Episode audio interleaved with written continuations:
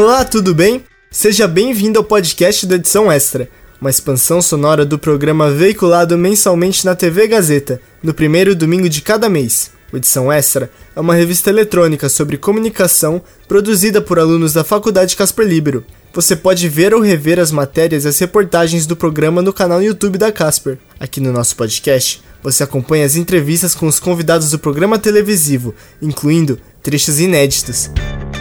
2022 é ano de eleição e dentro de alguns meses o eleitor irá escolher novos ocupantes para os postos de presidente da República, governador, senador, deputado estadual e federal. Por isso, nesse episódio do podcast Edição Extra, o aluno Luiz Felipe Nunes conversou com o jornalista e analista de política da CNN Brasil, Yuri Pita, sobre a cobertura eleitoral na TV. O convidado também vai explicar se um entrevistador pode demonstrar sua opinião e seu ponto de vista. Acompanhe agora esse bate-papo de extrema importância. Na sua visão, o jornalismo chega em 2022 com mais ou menos credibilidade que chegou em 2018? Eu não sei se a gente consegue fazer essa comparação. Eu acho que há mais desafios para se manter a credibilidade. E credibilidade no jornalismo é, é como enxugar gelo. Não é um trabalho pronto, é um trabalho constante. É, a nossa busca por credibilidade ela é no dia a dia. E o que eu acho é que o que acontece é a mídia Uh, o jornalismo tem, pegando o jornalismo feito pelas grandes empresas, pelos veículos de comunicação, sejam rádio TV de concessões abertas, tem uma série de obrigações, seja casos como da CNN Brasil, que é uma TV fechada, mas que segue os mesmos preceitos éticos do jornalismo, sejam jornais, revistas, todos esses, eles têm as mesmas, o mesmo jeito de fazer jornalismo em relação aos nossos princípios e valores éticos da profissão. Isso não muda, não muda nunca da nossa parte. O que a gente tem são desafios cada vez maiores para enfrentar as ondas de ataques ao jornalismo profissional nesse sentido de seguir esses valores profissionais. É, temos uma série de mídias é, alternativas, digamos assim, com as redes sociais qualquer pessoa pode se tornar um produtor de conteúdo. Então, faço questão de colocar como um profissionalismo nesse sentido. A pessoa pode não ser um profissional de uma empresa estruturada, tradicional, mas exerce o jornalismo com esses valores, é, com esses princípios profissionais e éticos, estou tratando como um, um jornalista profissional. Então, o que a gente tem é que todo esse jornalismo feito com esses princípios éticos e profissionais tem sido questionado, muitas vezes de uma forma injusta, por vezes de forma justa, sim, a crítica é válida. E o nosso desafio é fazer esse combate. Então, voltando à analogia do enxugar o gelo, é, o calor está maior. Então, a gente precisa enxugar mais rápido, precisa de mais toalha, fazer esse trabalho com mais intensidade, com mais energia, mas a gente faz o trabalho da mesma forma tentando, buscando equilíbrio, buscando é, dar voz para diversas, é, sendo mais plural possível, mas entendendo também que essa pluralidade ela não significa é, compactuar com absurdos, com questões que não, não são colocadas. Ninguém vai é, defender uma plataforma que alguém vai defender sob a alegação de que está fazendo uma defesa de um princípio político ou de uma ideologia defender crime. Isso a gente não vai, isso o jornalismo profissional não faz. Mas a gente tem que dar voz sim aos diversos espectros, desde a esquerda à direita, seja em relação à economia, seja em relação à educação, à saúde, mas sempre colocando observação. Se algum político faz uma colocação estapafúrdia ou sem evidência científica que a em base, ah, o nosso papel como jornalista é colocar. É isso que nos faz ser, termos mais credibilidade, ainda que sejamos acusados de, com isso, estarmos perdendo credibilidade ou de não sermos imparciais, etc. No meio de uma entrevista, você já refuta o candidato que falou isso na hora ou deixa o candidato explanar suas ideias? A gente tem que ter um cuidado do seguinte: é, quando você está fazendo, por exemplo, uma entrevista com um, um, uma figura pública, uma autoridade ou um candidato numa eleição, é, se ele coloca uma coisa muito evidentemente é, absurda, vou citar um exemplo como se disser que uma vacina provoca uma doença, você tem que dizer não, uma vacina não provoca uma doença. A ciência mostra que as vacinas existem para proteger as pessoas, para aumentar a capacidade de, de imunização das pessoas pessoas e de uma coletividade. É nosso papel, sim, fazer isso desde que a gente tenha essa informação. É diferente de um candidato, um político, uma pessoa falar: olha, eu acho que o governo tem que ter maior participação na economia, ou o governo tem que ter o mínimo de participação na economia possível. Não cabe a nós, jornalistas, contestar isso. Não cabe a mim se eu pergunto para um candidato qual o tamanho ideal do Estado, ele fala ah, grande, eu falo não, é pequeno, ou vice-versa. Ele fala pequeno, eu falo não, grande. Não é meu papel. Mas tudo aquilo que possa causar desinformação, principalmente nessa área de saúde, isso ficou muito evidente por causa da pandemia. Mas mesmo, quer dizer, colocar algumas questões em outras áreas, é, como dizer, por exemplo, vou puxar para a minha área, porque além de jornalista eu tenho uma formação em administração pública, um mestrado em administração pública e estudei programas de transferência de renda, como é o Bolsa Família, como é o Novo Auxílio Brasil, como foi o Bolsa Escola. Se alguém me disser, se algum candidato disser que o Bolsa Família é pura e simplesmente dar dinheiro para os pobres, eu vou falar, não, candidato, existem condicionalidades, existem, existe uma política, uma regra para isso acontecer. É, não, não diga que alguém só recebe dinheiro, é o dinheiro, o Estado dando dinheiro ao bel prazer, porque não é isso. Isso é um outro tipo de política que pode ser até adotada, que era a, a, é, o imposto de renda negativo, por exemplo, mas aí é uma outra discussão. A gente pode colocar alguns elementos desde que a gente tenha informação, mas sempre na base de combater a desinformação e não de contestar a opinião ou a crença deste ou daquele entrevistado. Como combater as fake news nas eleições de 2022 e como selecionar as notícias falsas para combater? Vou voltar de novo à analogia do enxugar gelo. Vai ser muito, muito intensa. É... 2018 já foi muito muito forte nesse sentido. Por outro lado, acho que temos todos nós é, do jornalismo um pouco mais de preparo e de instrumentos para fazer esse enfrentamento. E também as instituições públicas estão cada vez mais atentas a esse enfrentamento. E isso é fundamental. Deixar muito claro que isso não é um papel só do jornalista, isso é um papel da sociedade como um todo. Então, é desde aquelas campanhas de informação, de educação, Olha, não compartilhe uma informação antes de você saber que ela vem de uma fonte crível, antes de você é, não simplesmente compartilhe aquilo que você ouviu falar ou porque o seu amigo te mandou. A gente tem que fazer esse nosso papel. É, as pessoas vão contestar por N questões, e isso não é de hoje, isso não é um fenômeno provocado pelas redes sociais. As redes sociais amplificam o fenômeno de disseminação de, de desinformação. Eu, tempos atrás, estudando para escrever um artigo a respeito, tem um dos casos que talvez possa ser chamado de primeira grande fake news da política brasileira, que foi na, na, na eleição entre Getúlio Vargas e Eduardo Gomes, que um aliado do Getúlio Vargas pegou na rádio no Rio de Janeiro e falou que o Eduardo Gomes era contra, tinha chamado os trabalhadores de marmiteiros, um termo jocoso, e era uma distorção do discurso que o brigadeiro Eduardo Gomes tinha feito. E, e ali, o, se eu não me engano, era Hugo Borg o nome desse empresário que tinha ali é, conexões com o Getúlio e tinha acesso às rádios do Rio de Janeiro e, e espalhou isso, e isso pegou.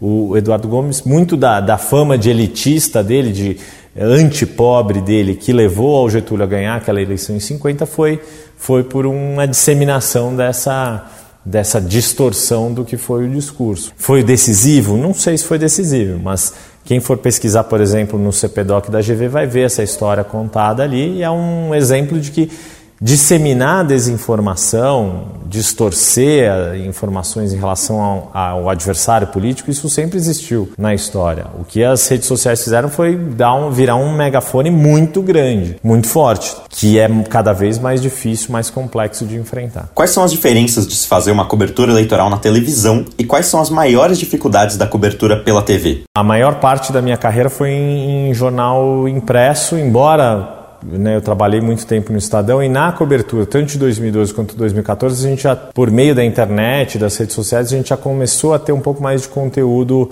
audiovisual, a gente fez entrevistas sabatinas transmitidas ao vivo por internet, por streaming, guardadas as proporções, é um pouco da lógica de uma entrevista de televisão. No meu caso agora na CNN, tem um, os desafios para mim do ponto de vista profissional, pessoal, é, é, a gente faz muita coisa ao vivo, Então, isso é diferente de você fazer no jornal impresso, que você tem o tempo de escrever o texto. Então, um cuidado muito, muito grande do que eu estou falando no ao vivo, na hora. A gente teve agora uma experiência de fazer um debate com os pré-candidatos do PSDB e depois fazer um programa de análise. Eu participei desse programa de análise pós-debate, que também foi, foi bem desafiador e bem gratificante nesse sentido de pegar. Bom, eu tive um pouco de tempo, porque eu não estava ali na, na, entrevista direta com os candidatos, mas consegui fazer a síntese, consegui empacotar o que aconteceu e levar o que é mais relevante para o espectador de uma forma agradável, direta, num discurso claro.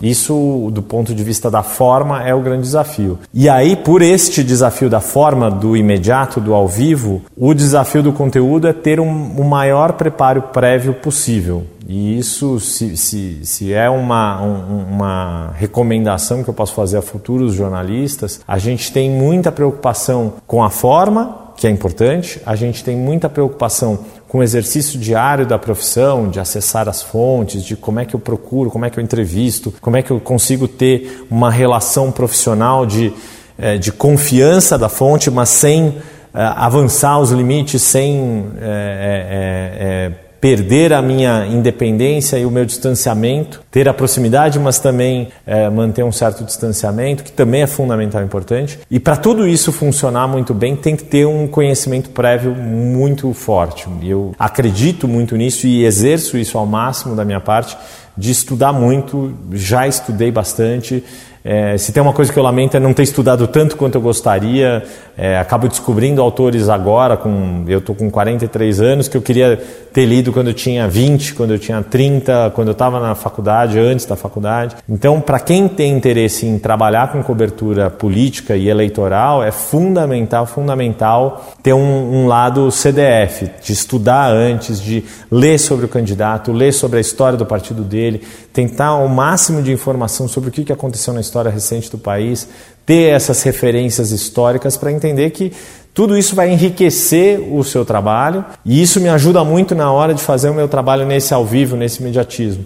Então, por vezes, é, além de pegar o que, que aconteceu naquele momento, é importante ter a referência do que, que já aconteceu, para isso deixar quem está me vendo com mais contexto, com mais informação, conseguir ter uma melhor compreensão do que, que a pessoa viu da boca de um, de um candidato, de um político, de uma candidata, naquele momento, sabendo por que, que a pessoa falou aquilo, sendo que tem todo esse, esse essa retaguarda de informação e de contexto antes. Qual é a diferença entre ser um comentarista de política e um analista de política? A gente trata dessa forma por dois, dois, uh, duas razões essenciais, ao meu ver. A primeira de tudo é que a análise ela é essencialmente depende dos fatos e de apuração. Então, toda análise que eu faço, um comentário me permitiria é, dizer se eu gostei ou não gostei. É, e uma coisa muito subjetiva. A análise ela é ela é, é essencialmente objetiva e não subjetiva. Por quê? Eu vou pegar a análise de um discurso de um candidato, por exemplo, recentemente o ex-juiz, ex-ministro Sérgio Moro fez o seu discurso na hora de se filiar ao Podemos. Eu vou analisar o discurso dele não para dizer se eu gostei ou deixei de gostar, mas para analisar quais são os pontos fortes, os pontos fracos e por que eu faço uma avaliação objetiva de que são fortes ou fracos. Então, é, considerei o, o para pegar esse exemplo claro, olha, tendo ele uma marca tão atrelada ao combate à corrupção e tendo uma série de, de, de deficiências que ele precisa aprimorar por ser uma pessoa que não é da política, ao começar o discurso falando que muitos falam na minha voz, falam que eu sou monotemático, etc., e eu já estou mostrando que isso é outra coisa, isso é uma forma de neutralizar, uma forma inteligente, uma estratégia de discurso de marketing para neutralizar essa deficiência. E isso é a análise, isso essencialmente é a análise. E, e, a outra diferença importante, além dessa, dessa diferença da subjetividade e da objetividade, é que o comentário ele, ele, ele é pertinente, mas ele essencialmente tem o objetivo de convencer quem está ouvindo aquela opinião de que a opinião é a mais correta, mais válida. A minha análise, é claro que eu quero que a pessoa acredite, compreenda a minha análise, mas ou pelo menos uh, uh, que ela entenda que a minha análise é objetiva, que eu não estou puxando nem para um lado nem para o outro e que essa análise vai dar subsídios para que ela forme a opinião dela, independentemente de concordar ou discordar de mim. Eu acho que esses são os dois pontos, ao meu ver, que diferem a questão. O comentarista ele pode, ele é sub subjetivo por natureza, ele comenta a partir do que ele sente, do que ele pensa, do que ele opina e ele quer te convencer a pensar igual. O analista, ele tem um olhar bem mais objetivo, ele, ele é, é essencialmente baseado nos fatos, nos elementos concretos que estão colocados então a ponderação é sempre importante colocar tem isso, mas tem aquilo, é, isso é importante, isso é um ponto forte, mas isso é um ponto fraco, e isso leva a dizer que o saldo seria esse ou aquele, e você pode concordar ou discordar do saldo que eu observei com essa análise. E a análise vai, dar, vai jogar mais luz sobre esses elementos objetivos do que o comentário, que é muito mais na base da, da do convencimento, na verve, no, na contundência e, e, eu vejo a análise até com uma certa frieza em relação ao comentário. O comentário ele é mais quente, ele é mais para te pegar no coração, no fígado. A análise é para pegar a pessoa pelo cérebro, pelo raciocínio e para que ela chegue à sua própria conclusão mais do que no comentário. Nos últimos anos a gente viu um aumento das agressões, tanto físicas quanto verbais aos jornalistas. Como que essa agressividade afeta o seu trabalho? Primeiro de tudo, no trabalho dos jornalistas como um todo, de precisar ter cada vez mais precaução, prevenção, uh, cuidados, saber onde está pisando, não, não no campo do que está falando, pisando literalmente onde você está, o ambiente que você está percorrendo. E infelizmente essas, a agressividade não é uma exclusividade de um espectro político. Isso pode ocorrer eh, contra a, a, a imprensa da parte da direita, pode ocorrer da parte da esquerda.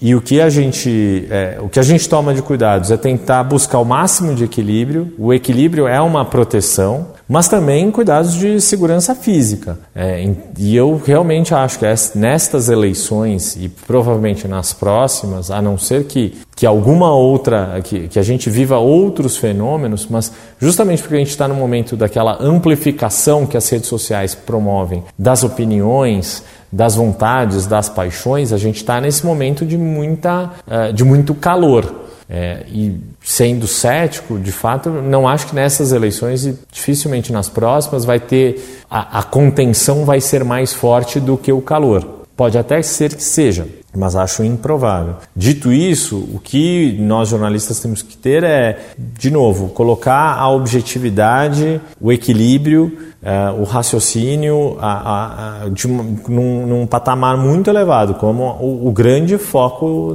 da questão. Esse é um modo que, como eu, eu trabalho e como também tento me proteger dessas agressividades. Já fui xingado, já me manda mensagem. É, é, não tive caso de agressão física, mas colegas meus tiveram. Os repórteres estão muito mais sujeitos a isso e principalmente os repórteres de TV, seja porque o microfone tem ali uh, né, o, o, cubo ou a espuma, tem a, a logomarca da, da emissora, da, da, do canal. Então a gente tem que ter precaução, tem que ter cuidado. Mas, de novo, isso não é uma exclusividade deste momento, já vem ocorrendo há algum tempo, não só no Brasil, mas lembro, por exemplo, na cobertura de 2013 das manifestações, muitos repórteres tendo que sair com equipamento de proteção porque era uma manifestação, mas tendo que ir com o microfone sem identificação da emissora para não ser hostilizado por ser da emissora. E é muito, é muito, exige muita atenção de todos nós. Né? É da mesma forma, guardadas as proporções, que um jornalista correspondente numa área de conflito, numa área de guerra, toma uma série de cuidados de segurança, de certa forma, na cobertura eleitoral também alguns cuidados de segurança precisam ser tomados justamente para não colocar a sua integridade física em risco em meio a, a, militantes deste ou daquele, daquela bandeira, daquela ideologia, daquele candidato. E na realidade, a cobertura eleitoral termina? Ela chega até um final? Ela tem um, um fim, a cobertura eleitoral, na, no processo eleitoral propriamente dito, mas a cobertura é política no fim das contas e aí nesse aspecto não, ela não, não tem fim, né? É, geralmente, seja qual for, seja um governo reeleito, seja um novo governo, depois você tem toda a cobertura de transição, você tem todo um, um resquício, um, as consequências do resultado eleitoral que tem impactos em reorganização de partidos. Nessa eleição a gente vai ter alguns fenômenos bastante curiosos, é, além da eleição presidencial que é o nosso foco. Mas a gente vai ter algumas questões importantes em estados, dado que tem alguns governadores se colocando na corrida eleitoral. A gente vai ter um impacto importante de uma questão que a gente olha pouco, que é a Câmara dos Deputados. É, vai ser a primeira eleição dos partidos correndo cada um na sua raia, sem as coligações proporcionais. É, vai ser importante porque aí a gente vai ter uma real dimensão de força dos partidos e isso se refletindo nas bancadas que eles vão ter na Câmara dos Deputados. E depois você tem todo um rearranjo de, de base de governo. Mesmo um governo reeleito, ele tem um rearranjo de, de base, de remontagem de governo, de substituição de peças. Então você não tem mais a cobertura eleitoral em si da disputa do voto e da campanha mas tem toda uma consequência, toda uma sequência de, de cobertura atrelada ao resultado eleitoral que se estende ali ao longo do mês de novembro, de dezembro, né, levando em conta eleições realizadas em outubro, ano que vem, ao contrário de, do ano passado, né, que foram em novembro, ano que vem tende a, a ser em outubro mesmo.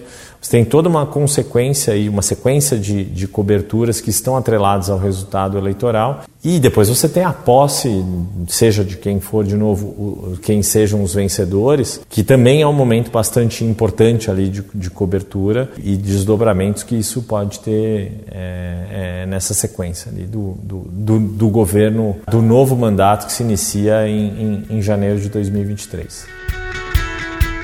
E aí, o que achou da entrevista? Te ajudou a entender a importância do debate político para a escolha de um candidato? E além disso, conheceu quais são os desafios de ser um analista político? Eu acredito que este bate-papo nos ajudou a ter uma ideia do que podemos esperar das eleições de 2022. Como nosso próprio entrevistado disse, é preciso conhecer bem quem vai votar. É necessário que se estude o candidato. Então, para você que ainda não sabe em quem vai votar ou ainda está em dúvida, dá uma pesquisada porque sempre é importante a gente saber quem está colocando no poder. Por isso, vamos votar com consciência e inteligência, galera. Fique ligado nos próximos episódios do podcast do Edição Extra, disponível nas principais plataformas de áudio. O Edição Extra é um projeto transmídia produzido por estudantes da Faculdade Casper Libero, com supervisão pedagógica do professor Renato Tavares, supervisão operacional de Roberto Vilela e suporte operacional de profissionais dos estúdios da Rádio Gazeta Online e da produtora experimental audiovisual. Podcast edição extra. Apresentação: Léo Kenji. Roteiro: Léo Kenji, Heloísa Rocha e Renato Tavares. Produção de entrevistas: Carla Azevedo, Lívia Carvalho, Lucas Aguiar e Luiz Felipe Nunes. Edição: Agnoel Popó. Edição de mídias audiovisuais: Nilson Almeida. Site e mídias sociais: Heloísa Rocha. Faculdade Casper Libero. Supervisão pedagógica da Rádio Gazeta Online e da produtora experimental audiovisual, Renato Tavares. Supervisão operacional da Rádio Gazeta Online e da produtora experimental audiovisual, Roberto Vilela. Coordenadoria de jornalismo, Helena Jacó. Coordenadoria de Rádio, TV e Internet, Marco Vale. Operações da Faculdade Casper Libero, Antônio Viana, gerente administrativo da Faculdade Casper Libero, Eric Wonhart, diretor da Faculdade Casper Libero, Wellington Andrade, Fundação Casper Libero, superintendente geral da Fundação Casper Libero, Sérgio Felipe dos Santos, presidente da Fundação Casper Libero, Paulo Camarda. Até a próxima!